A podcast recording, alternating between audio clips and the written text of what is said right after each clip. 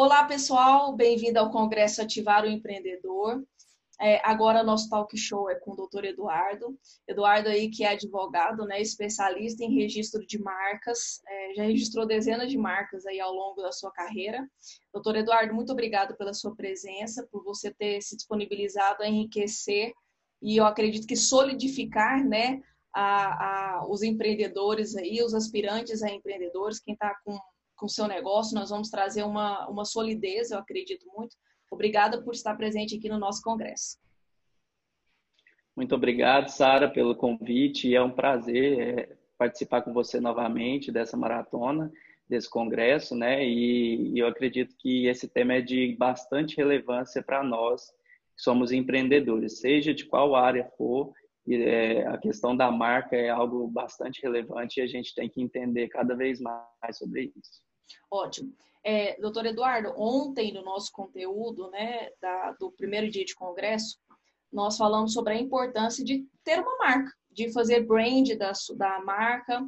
E agora eu quero que você demonstre para o pessoal, explique para eles qual é a importância de, tendo essa, esse conceito definido né, da sua marca, qual é a importância de se fazer um registro? O que, que é esse registro, no primeiro ponto? E qual é a importância de se fazer ele? As vantagens aí. Legal, Sara. Então, primeiramente, a questão ah, da marca, antes mesmo de se desenvolver essa marca, antes do empreendedor buscar o desenvolvimento dela, buscar a qualificação da marca, é interessante, na verdade, eu acho que é primordial que ele procure registrar essa marca. Por quê? Porque no Brasil, nós temos uma legislação específica onde o registro do nome da marca somente por parte da sociedade, da junta comercial, ele não garante que você tenha a propriedade dessa marca. Então, no Brasil, para que você tenha a propriedade, a titularidade de uma marca, é necessário que você possua o registro em um órgão específico. E esse órgão é o órgão chamado INPI. O INPI ele é, é um órgão responsável por regular toda essa questão de marcas, patentes, é, registro de software. Então, tudo isso ele é regulado por esse órgão, por essa entidade. Então, para que você tenha de fato a titularidade, a propriedade de uma marca, você tem que ter esse registro prévio nesse órgão. Sem isso, a marca, por mais que você vincule ela ao seu produto ou serviço, ela não vai ser de sua titularidade, ela vai ser de domínio geral. Então, para que haja, primeiramente, a propriedade, tem que haver esse registro. Em segundo lugar, a importância do registro é, ela é muito mais do que somente a titularidade. Ela é também para que você não desenvolva uma marca ou não desenvolva o seu produto ou serviço sem que você tenha um respaldo sobre ele. Então, não adianta nada você criar uma marca com um conceito legal, um produto com um conceito bacana, desenvolver ela, desenvolver as suas redes sociais, desenvolver todo o produto ali é, na, nas mídias sociais e ela não ser de sua propriedade. Isso daí é, vai fazer com que você gere um trabalho, que você tenha um trabalho ali em vão que não vai ser aproveitado e ainda pode te trazer alguns problemas futuros que a gente vai comentar mais a respeito. Então, pensei num produto, pensei numa marca, pensei em criar um negócio. Antes de qualquer coisa, eu vou procurar aí para ver se eu realmente posso ter domínio ou não sobre ele. É isso? Justamente. E, e, essa essa é a, é a, peça fundamental, né? Antes de criar, quando você pensar na ideia de um produto e já pensar também na ideia do nome desse produto, você já tem que verificar se ele possui registro ou não, para que você não venha desenvolver algo sem a possibilidade de registrar. Ótimo. Qualquer pessoa é, pode fazer o registro, é, pode ser pessoa física, pode tem que ser uma pessoa jurídica. Como é que funciona essa parte? Vamos colocar um pouco da, da parte operacional mesmo desse registro. Certo. Hoje no Brasil, é, qualquer pessoa pode fazer o registro de uma marca. Não precisa de ser uma consultoria especializada, um advogado, algo nesse sentido. Qualquer pessoa consegue solicitar o registro da sua marca.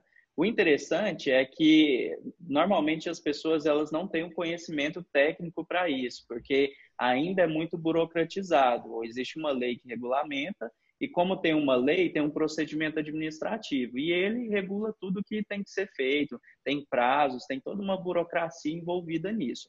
Mas a pessoa física, qualquer pessoa física ou jurídica pode registrar a sua marca, sim, é, ela só precisa desenvolver uma atividade comercial ou uma atividade filantrópica, mas ela tem que desenvolver uma atividade que embase aquela marca. Seja ela de, é, é por exemplo, nós já registramos marcas de igrejas, então uma igreja pode é, ter o registro da sua marca. Nós já registramos marcas de associações, então assim, é, ela tem que ter uma finalidade, é, sendo uma pessoa jurídica ou não. Já registramos marcas de pessoas físicas, mesmo é o empreendedor, a pessoa que está começando a desenvolver um produto ou serviço, a gente já conseguiu fazer o registro dessa pessoa, da marca dessa pessoa física, só tendo como base uma declaração de que ela exerce atividade. Mas ela, ela pode sim fazer esse registro sendo uma pessoa física comum.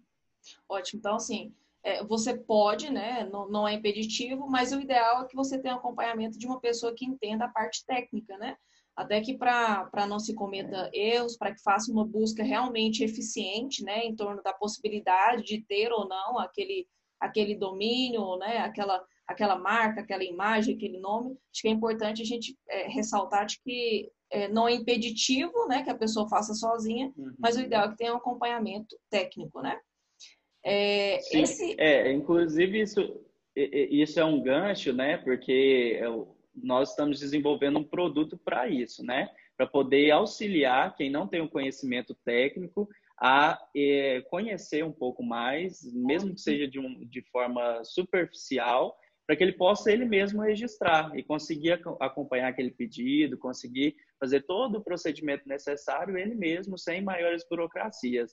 Hoje, se a gente for olhar uma consultoria especializada, um advogado para um registro de marca, o valor é muito maior do que a pessoa poderia gastar se ela soubesse fazer o processo, que é algo que é, para quem conhece, um pouco, é, não tão burocrático, não tão complicado e, ao mesmo tempo, ela consegue fazer isso tendo um conhecimento básico ali de, de registro de marca. Ótimo. Eu entendi, acredito que o público também que não tem não, não precisa necessariamente de um agente específico na hora de solicitar o registro uhum. do, do domínio, né? Mas assim, o domínio ele, ele vai ser registrado em nome de quem? Pode ser registrado em CNPJ de que vai ser o produto, que vai ser a marca, ou ele pode ser registrado no nome, por exemplo, eu ainda não montei um negócio, não tenho a formalização de uma empresa, de um produto, eu posso registrar aquilo no meu nome, Sara, pessoa física? Como funciona isso? Legal. É, você pode registrar no seu nome mesmo. CPF, Sara, estou desenvolvendo um produto, eu posso ir lá e solicitar o registro desse produto. Mais para frente, quando eu desenvolver uma empresa, abrir o meu CNPJ e tudo mais, aí eu consigo fazer ah, o registro nesse CNPJ, mas nada impede que você registre no seu próprio CPF. Ótimo. Isso daí, a única questão, o que pega mesmo é só se você desenvolve uma atividade naquele CPF. Se desenvolver e fizer uma declaração comprovando isso, você pode fazer o registro normalmente. Show de bola. Eu sei que você começou a ilustrar isso, mas eu queria que a gente dissesse de uma forma até um pouco mais específica, né? Porque uma pessoa vai lá e formaliza, né? Ela cria um CNPJ, faz registro na Receita, na junta é, comercial do seu estado. É, ela, uma vez tendo feito isso, você até disse, mas eu, como eu, eu acabei de fazer a colocação, você disse de forma mais, mais específica, né? Aquilo por si só é garantia de que ela tenha o domínio daquela marca, daquele nome que ela está criando? Não. É, no Brasil, a, o critério para que você tenha propriedade da marca é o registro no órgão competente.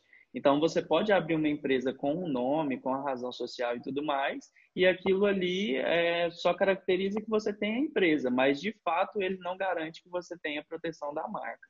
Então, é extremamente essencial que você registre a sua marca para ter a propriedade dela, para ter a titularidade e poder dispor dela como você bem entender. É bom frisar né, que a pesquisa que a junta comercial faz é, da sua razão social, né? Para ver se existe exatamente um outro nome com a mesma razão social. Então, eles não estão ali para zelar pelo seu fantasia, né? Ou pela identidade visual que você terá, pela tipografia que você terá. Eles não estão lá para zerar, zerar, é, zelar por isso, né? Estão lá para zelar pela sua razão social. Sim, e é interessante que eu já tive casos aqui de processos, de ações judiciais, onde a pessoa fez o registro na junta comercial do nome da empresa e tudo mais, só que já existia uma outra empresa com a marca registrada e um nome similar. E essa empresa que já tinha o nome registrado junto ao INPI, ela interpelou, ela notificou a outra empresa para que ela deixasse de vender os produtos que ela vendia. No caso, eram produtos de, de vestuário. Então, é, a outra empresa, ou ela mudava o nome, toda a sua marca, tudo aquilo que ela tinha construído, e ela era muito relevante no Instagram, por exemplo. Ela, ela vendia para todo o Brasil e tinha muitos seguidores, ainda tem. E, e, nisso, com essa notificação, ela ficou impedida de utilizar aquela marca específica, porque caso ela ainda utilizasse, mesmo com a notificação, ela poderia inclusive levar um processo ali de indenização. Então, vamos frisar aqui para o pessoal. Gente, teve uma grande ideia, pensou num nome bacana. Antes de ir lá e sair criando o Instagram, de sair criando site e, e, e várias coisas, verifica, né? Faz uma consulta se aquele nome está disponível para que ele tenha de fato, que você tenha completa posse dele, né? Porque domínio de internet não está proibido comprar, não está proibido abrir Instagram, uhum. mas se você não tiver posse, acaba aqui, ó, você tem que retroceder toda uma ação, você vai ter um custo duplicado aí, porque não fez essa observação antes, né? Justamente. É, doutor Eduardo, se eu identificar, por exemplo, que tem uma marca com o mesmo nome que eu, é, e eu já ter feito todo esse processo, né, de, ah, comprei um domínio, abri é, mídias sociais, como é que funciona? Então, significa que eu não vou poder registrar aquela marca no meu nome? Não exatamente. É, o, o, registro de marca, o processo de registro de marca, ele, ele analisa a questão da territorialidade, ou seja, se aquela atividade comercial que eu estou desenvolvendo, onde ela está vinculada, por exemplo, se eu desenvolvo uma, uma questão, uma empresa ali em Goiânia, é, essa empresa é uma empresa, por exemplo, de vestuário. Então, eu desenvolvo ali uma atividade de vestuário em Goiânia. Se outra empresa de vestuário em outra cidade é, não vender os mesmos artigos que eu e tiver uma marca similar, talvez ela possa registrar a marca similar. Então, assim, tudo vai depender da se a classe de atividade é a mesma para a qual eu estou querendo desenvolver. Se for, por uhum. exemplo, um refrigerante de cola que eu querer chamar de Coca-Cola ou Coca alguma coisa e queira registrar isso, vai ser impossível, porque já existe um refrigerante, uma, uma empresa que atua na mesma marca, é, que tem a mesma, a, o mesmo ramo de atuação, que tem uma marca já registrada e que se eu vincular o mesmo produto, eu posso causar confusão na mente do consumidor. Então, basicamente, o que vai definir se você pode ou não registrar a sua marca é se a, o ramo de atividade é o mesmo da marca registrada. Se for o mesmo, você não pode. Ou se também a, a, isso daí vai causar confusão na mente do consumidor final. Então, esses são requisitos básicos aí para caracterizar a possibilidade ou não de registro de uma marca. Então, se eu quiser criar uma loja aqui de imóveis e chamar ela de Coca-Cola, não necessariamente tem um problema. Não, não necessariamente você tem um problema, justamente por isso, porque o ramo de atividade é outro.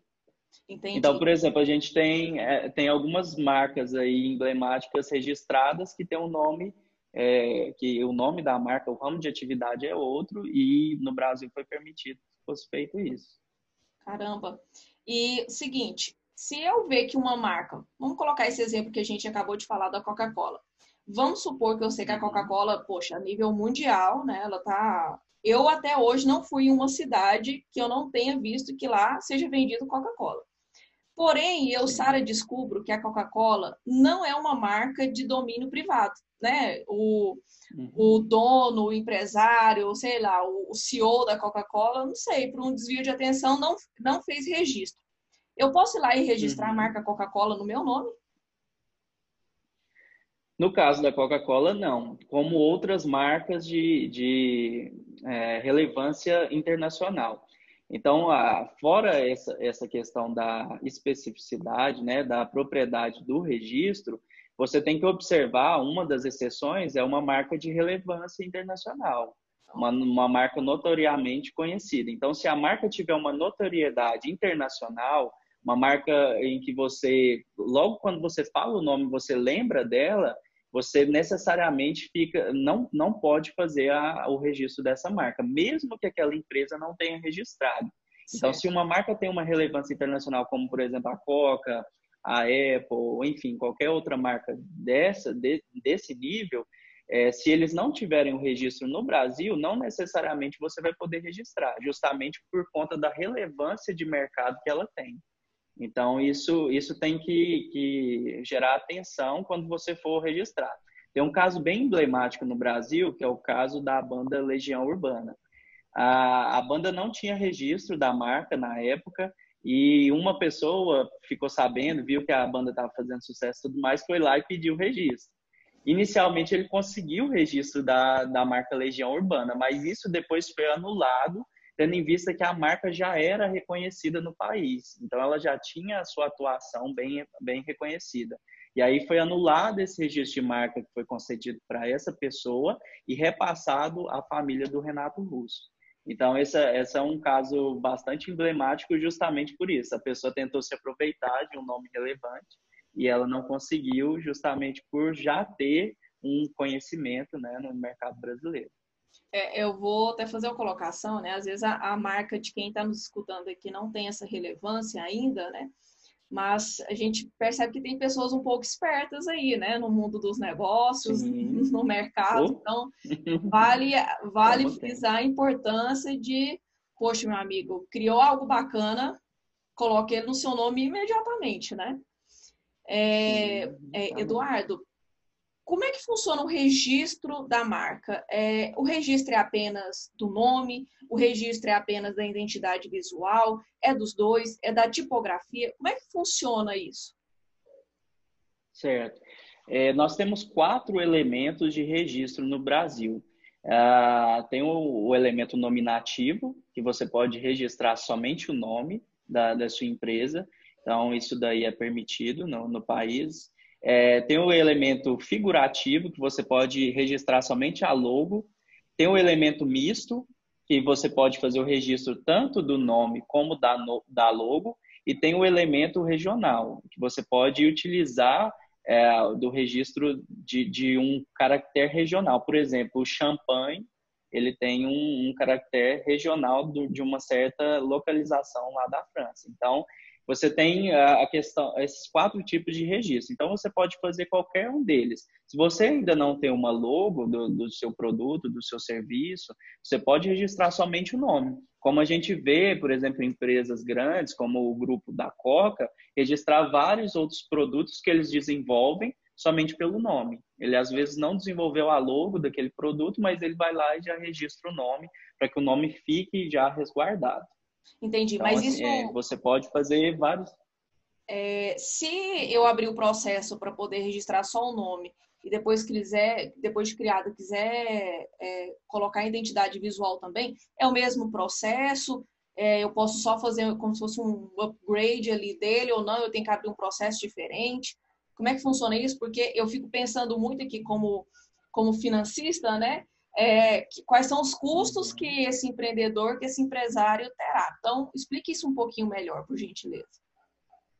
Sim, se você registrar somente o, o nome, você pode a qualquer momento fazer o registro da logo também. É, logicamente que nesse caso não vai ser um registro misto. Você vai ter que fazer um registro somente da logo, porque você já possui o registro do nome.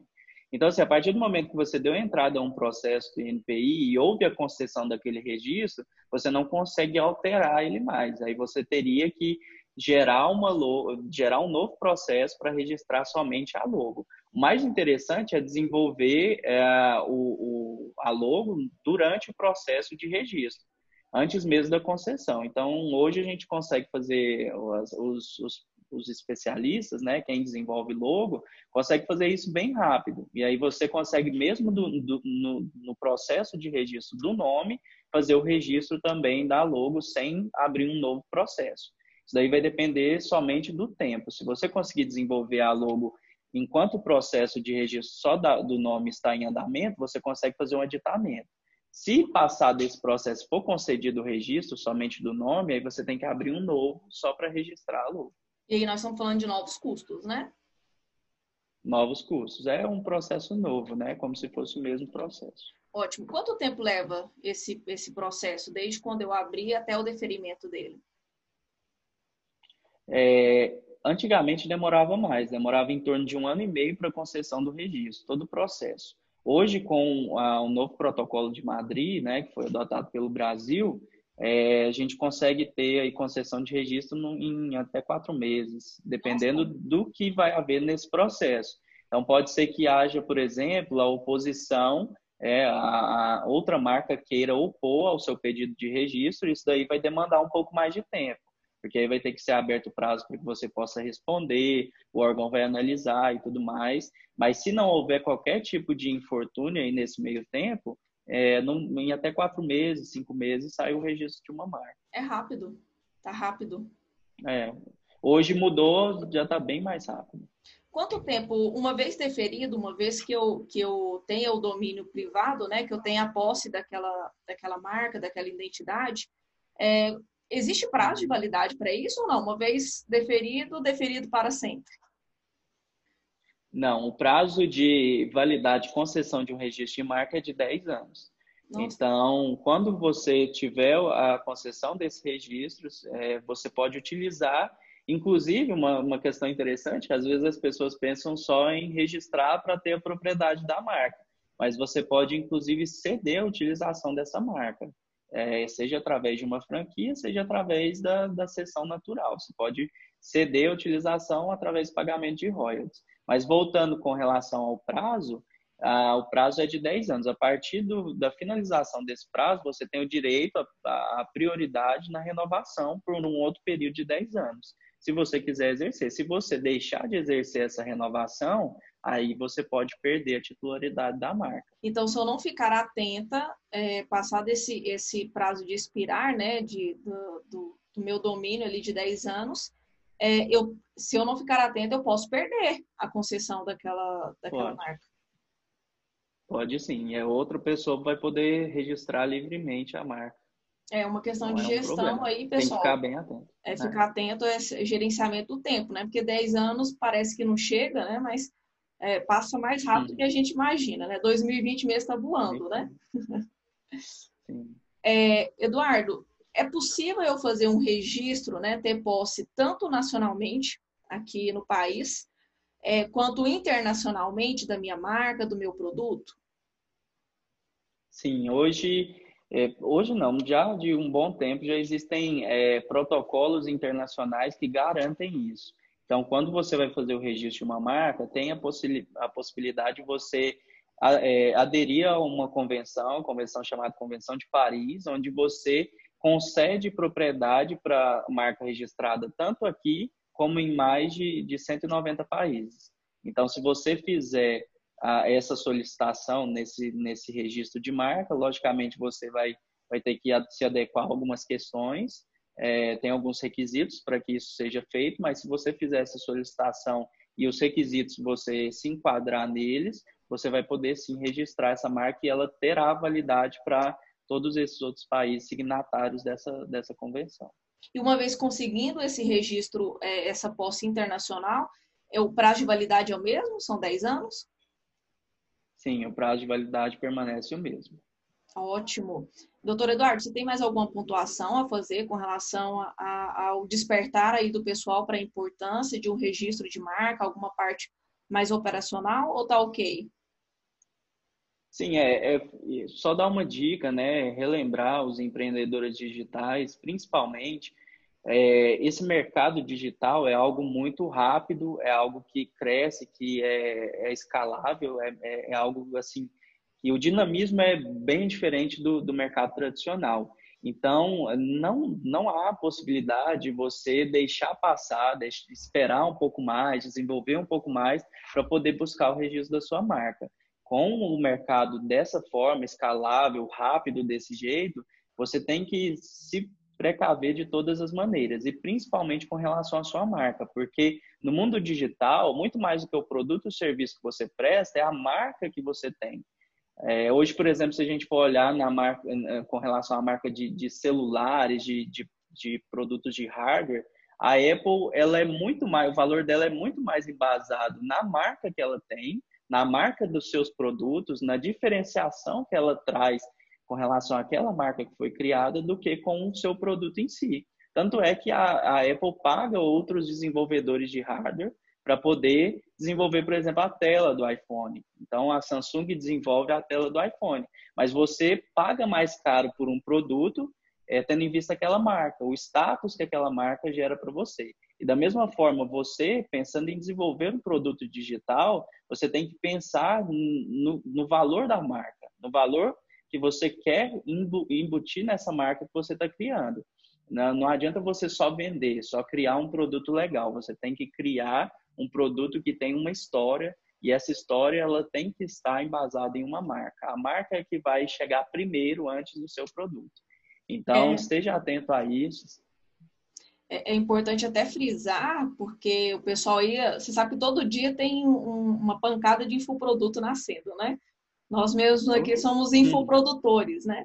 Então, assim, é, olha a importância de ter, porque as coisas na internet hoje tomaram uma proporção tão grande que você fala assim, poxa, eu vou esperar mais uns dias, eu vou esperar levantar um capital, eu vou esperar fazer algumas vendas ali para depois eu ver que para depois eu registrar e tal. E como a gente disse, hoje esse, esse, esse, na internet, a internet é terra de todo mundo, né? Assim, é, ao mesmo tempo é terra de ninguém e terra de todo mundo.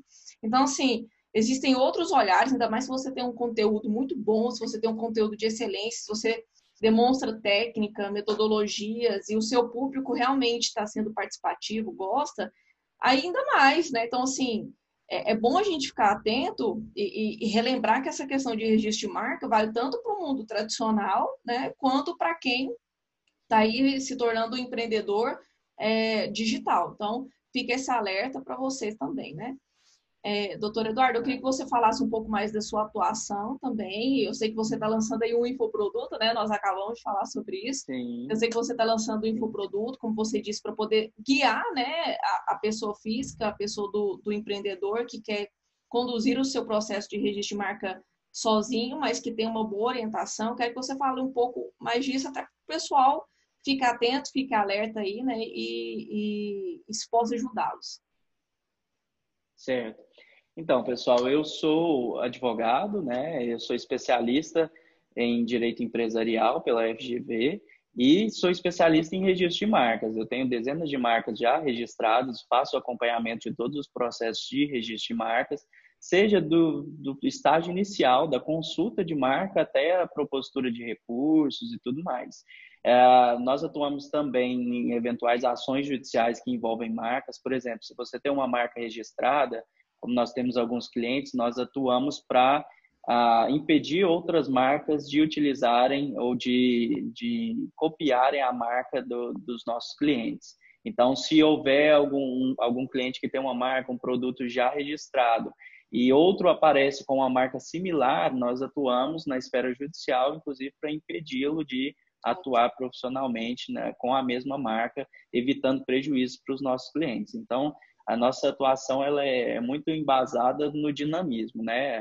Hoje nós não gostamos na maioria das vezes de atuação judicial, mas quando é necessário nós atuamos sim, tendo em vista a impedir qualquer prejuízo maior para os nossos clientes. E, e, hoje nós daqui pouco tempo já estaremos lançando também o nosso info, infoproduto Uh, esse infoproduto ele tem como base ajudar os empreendedores digitais a registrarem a sua marca. É, nós iremos é, demonstrar através do processo prático, passo a passo, como você registra a sua marca, como você faz a consulta de marca, né, para não poder desenvolver a marca sem ter realmente o registro. Nós vamos falar um pouco sobre a lei que embasa isso, ensinar com termos técnicos mas de forma bem clara para que você tenha um entendimento ali é, sobre o registro de marca e como é, resguardar sua marca de forma prática. Não só fazendo o registro dela, mas o que pode ser feito, por exemplo, se alguém criar uma marca similar ali, o, é, o que, que você pode fazer para tentar acessar isso. Então, nós vamos passar esses insights justamente para que o empreendedor não tenha grandes custos no registro de marca é, nosso intuito é mesmo desburo, desburocratizar isso, deixar isso de uma forma simples para que você, para que a maioria dos empreendedores possam ter esse resguardo, esse respaldo jurídico. Ótimo. Doutor Eduardo, eu quero agradecer enormemente sua presença. Eu tenho certeza que é, foi muito complementar o que a gente disse ontem sobre ter é, a, a, essência né, de uma marca ou a importância de ter todo um conceito e agora complementando a importância de, de ter o domínio sobre isso, né, as precauções para poder se tomar. Eu agradeço muito a, a, o seu enriquecimento aqui ao nosso congresso. É, obrigada pela participação. Espero que, eu tenho certeza que o público, na verdade, vai ter, é, está amando o conteúdo. Muito obrigada.